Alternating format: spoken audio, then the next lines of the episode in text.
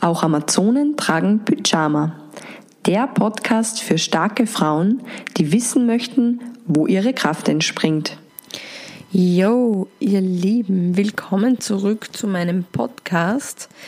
Jetzt hat es ein bisschen länger gedauert, aber ich habe ein bisschen ein Gewurschel mit meinen Mikrofone, weil ich mir eines besorgt habe für meine ganzen Online-Klassen und Kurse, nämlich ein äh, Wireless.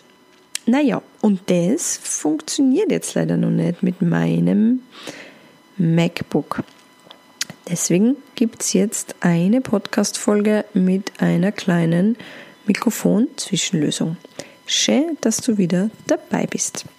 Ja, und ich habe auch heute überlegt, was ich mit dir teilen möchte. Und dann ist mir eigentlich das eingefallen äh, von meiner Rückreise nach, von Spanien nach Österreich und wie das so abgelaufen ist mit diesem ganzen Shutdown. Denn ab ähm, 15. März war ja in Spanien, also auch auf den Kanaren. In Spanien war es, glaube ich, schon ein bisschen früher, aber auf die Kanaren, da wo ich war, ähm, war es erst ab 15. März. Und da war dann äh, nur mehr das Nötigste an rausgehen. Also das heißt, Alarm im Auto hat man fahren dürfen, um einzukaufen. Und dadurch, dass das Auto von meinem Freund nicht mir gehört und nicht auf mich gemeldet ist, bin ich nicht mehr gefahren. Somit war ich dann eigentlich 30 Tage an Ort und Stelle. Das war schon irgendwie schräg, aber noch viel schräger waren die Nachrichten von ähm, den in Österreich gebliebenen Bekannten und Freunden, und da spreche ich jetzt nicht von meiner Familie, sondern wirklich nur von Bekannten, die ähm, wie in Österreich diese ganze Corona-Geschichte heiß worden ist und eben auch unser Herr Kurz den Aufruf gestartet hat, dass alle zurückkommen sind aus dem Ausland haben wir lauter so Nachrichten gekriegt. Also einerseits ähm, sicher liebgemeinte, aber andererseits auch sehr panische.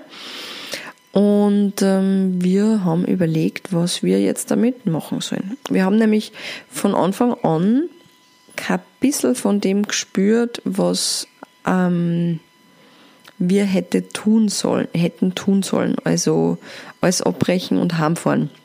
Im Gegenteil, wir haben eher gespürt, dass wenn wir in der Ruhe bleiben wollen, dann ist es ein Fehler, wenn wir dem Aufruf jetzt folgen und gegen unser Gefühl gehen. Und da komme ich jetzt eh schon ziemlich schnell auf den Punkt, dass ähm, unser Gefühl die ganze Zeit ähm, so war, dass es noch, noch, noch Wohlfühlen gelaufen ist. Also die Entscheidung war nicht so schwierig zwischen bleiben wir auf die Kanaren oder fahren wir heim nach Salzburg. Denn die zweite Lösung hat sich einfach überhaupt nicht stimmig und sehr stressig angefühlt. Und so haben wir dann auch eben fix entschieden, dort zu bleiben und den ursprünglichen Plan, nämlich am 12. April mit der Fähre zurück ans Festland zu fahren, aufrechtzuerhalten. Ja, und natürlich haben wir dann auch dort auf der Insel viel Zweifler äh, erlebt, die in unserer unmittelbaren Umgebung gemeint haben, es fahren überhaupt keine Fähren mehr und auch keine Flieger mehr. Und es ist der größte Fehler, den wir jetzt machen können, wenn wir da bleiben, weil dann müssen wir die nächsten Monate da bleiben, vielleicht ein Jahr und, und, und, bla, bla, bla. Und wiederum in Österreich haben sie gesagt, die Grenzen sind dicht, wenn wir jetzt nicht fahren, dann kommen wir auch nie wieder mehr heim und überhaupt mit dem Auto, das geht schon gar nicht, wenn dann nur fliegen, bla bla bla bla bla. Ja, so. Und dann haben wir mal nachgeschaut und dann ist genau unsere Fähre am 12. April nicht gecancelt, sondern online. Und es war vier Wochen vor dem Datum. Und wir haben dann regelmäßig reingeschaut und die Fähre, die hat sich nicht verändert. Ja, und so ist es dann wirklich passiert, dass wir unsere ursprüngliche Fähre, die wir vor vier Monaten gebucht haben, tatsächlich auch gefahren ist. Und wir uns überlegt haben, dass wir uns so eine sehr teure Kabine checken, wo wir eben rein können, schlafen können und vor allem auch das kleine Wurst, die die Lilly bei uns sein kann. Weil jeder, der noch nie äh, mit einer Fähre gefahren ist, weiß das vielleicht nicht, aber Hunde, die werden eingesperrt in einen Zwinger und sind dann eben weg. Und die darf man dann nur einmal oder zweimal am Tag ganz kurz besuchen, zum Klo gehen und Futter geben und dann sind sie wieder allein. Und ich habe mir das überhaupt nicht vorstellen können. Und bei der Hinreise war das Glück, dass wir zu unserer Fähre pünktlich gekommen sind und diese aber dann unpünktlich unterwegs war und somit als Entschädigung für uns so eine supergeile Luxuskabine ähm, bereitgestanden ist.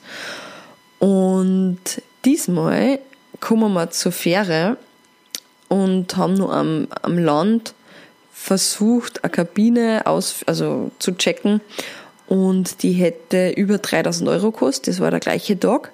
Ja, und es ist uns natürlich nicht so schwer gefallen, da ähm, eine Gegenentscheidung zu treffen. Und dann sind wir schweren Herzens und ähm, ja, am komischen Gefühl auf die Fähre. Und ich habe dann dort gleich den ersten Mitarbeiter gefragt, ob es die Möglichkeit gibt, Last Minute nur so eine Kabine zu buchen. Also wir wären bereit gewesen, auch wirklich da äh, nochmal Geld zu zahlen. Ja, und dann sagt uns der nette Herr, dass das nicht nötig ist, weil wir kriegen eine Kabine geschenkt wegen Corona, weil alle Passagiere sollen so weit wie möglich auseinander sein und deswegen kriegt jeder Passagier eine Kabine. Und tada, war das einfach schon das erste oder das zweite Zeichen, dass wir total richtig entschieden haben. Weil wir haben dann wirklich, es sind fast 50 Stunden, die man noch mit der Fähre fährt, ähm, eine wirklich gute Zeit auf der Fähre verbracht mit der kleinen Wursti. Ja, und dann sind wir am Festland angekommen und haben natürlich ja schon seit ähm, vier Wochen immer wieder die Hyobsbotschaften wahrgenommen, dass alle Grenzen dicht sind, dass das ganz schwierig wird und dass das wahrscheinlich unmöglich sein wird und die werden uns festhalten und bla bla bla. Das ist halt mein Lieblingswort. Und dann kommen wir in Huelva an, in Spanien und werden einmal nur von der Polizei kontrolliert. Ich glaube, da ist es um Drogen gegangen, also runter von der Fähre. Und die haben uns dann durchgecheckt. Ja, und dann sind wir gefahren. Und was soll ich euch sagen? Wir sind in einem Stück in 36 Stunden fast nonstop mit ein paar kleinen Unterbrechungen bis nach Österreich, bis nach Dornbirn gefahren. Und da haben wir dann die erste oder zwei, mehr oder weniger, ja, die erste Corona-Grenzkontrolle gehabt. Denn wir sind natürlich von Frankreich nach Österreich eingereist. Und da muss man halt so eine Quarantäne Bescheinigung, dass man 14 Tage äh, sich selbst isoliert, unterschreiben. Und ja, das war das dritte Zeichen, dass wir das, was die Leute befürchtet haben, überhaupt nicht angetroffen haben. Und es war einfach zu geil. Auch an der Grenze mit den Polizisten zu sprechen, ja, die selber gar nicht wissen, warum die Dinge jetzt gerade so laufen, wie sie laufen. Und ich bin jetzt keine äh, Verschwörungstheoretikerin oder ähnliches. Ich will euch einfach nur damit sagen, dass die Suppen überhaupt nicht so heiß gegessen, wie es kocht wird. Heiß gegessen wird, wie es kocht wird. Und aber alle überzeugt waren davon, dass wir gar nie mehr einreisen können in Österreich und dass es ganz schwierig wird. Und wie gesagt, wir haben einmal in Spanien Polizei erlebt, ähm, von der Fähre runter und dann erst wieder in Österreich. Und auch in Österreich am ganzen Weg über, übers Land, weil das Dreiländereck war, also das deutsche, das deutsche Eck war gesperrt. Und jetzt haben wir alles über Österreich fahren müssen. Ähm, wir haben kein einziges Mal irgendeinen Stress gehabt. Und ja, ich erzähle das jetzt einfach deswegen, weil ich wirklich wieder mal an deine Intuition und an deine innere Führung appellieren will, ähm, sie gibt's, sie ist stark, sie ist klar und es geht nur darum, dass du sie hörst und ihr vertraust. Und ich glaube sogar, dass du sie oft hörst. Ich glaube, es geht jetzt darum, dass du ihr vertraust.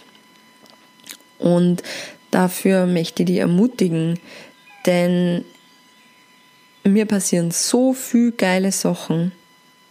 Und es ist nicht, weil ich ein Glückskind bin, sondern ich bin ein Glückskind, weil ich dieser Stimme total vertraue und gelernt habe, wie man sie hört.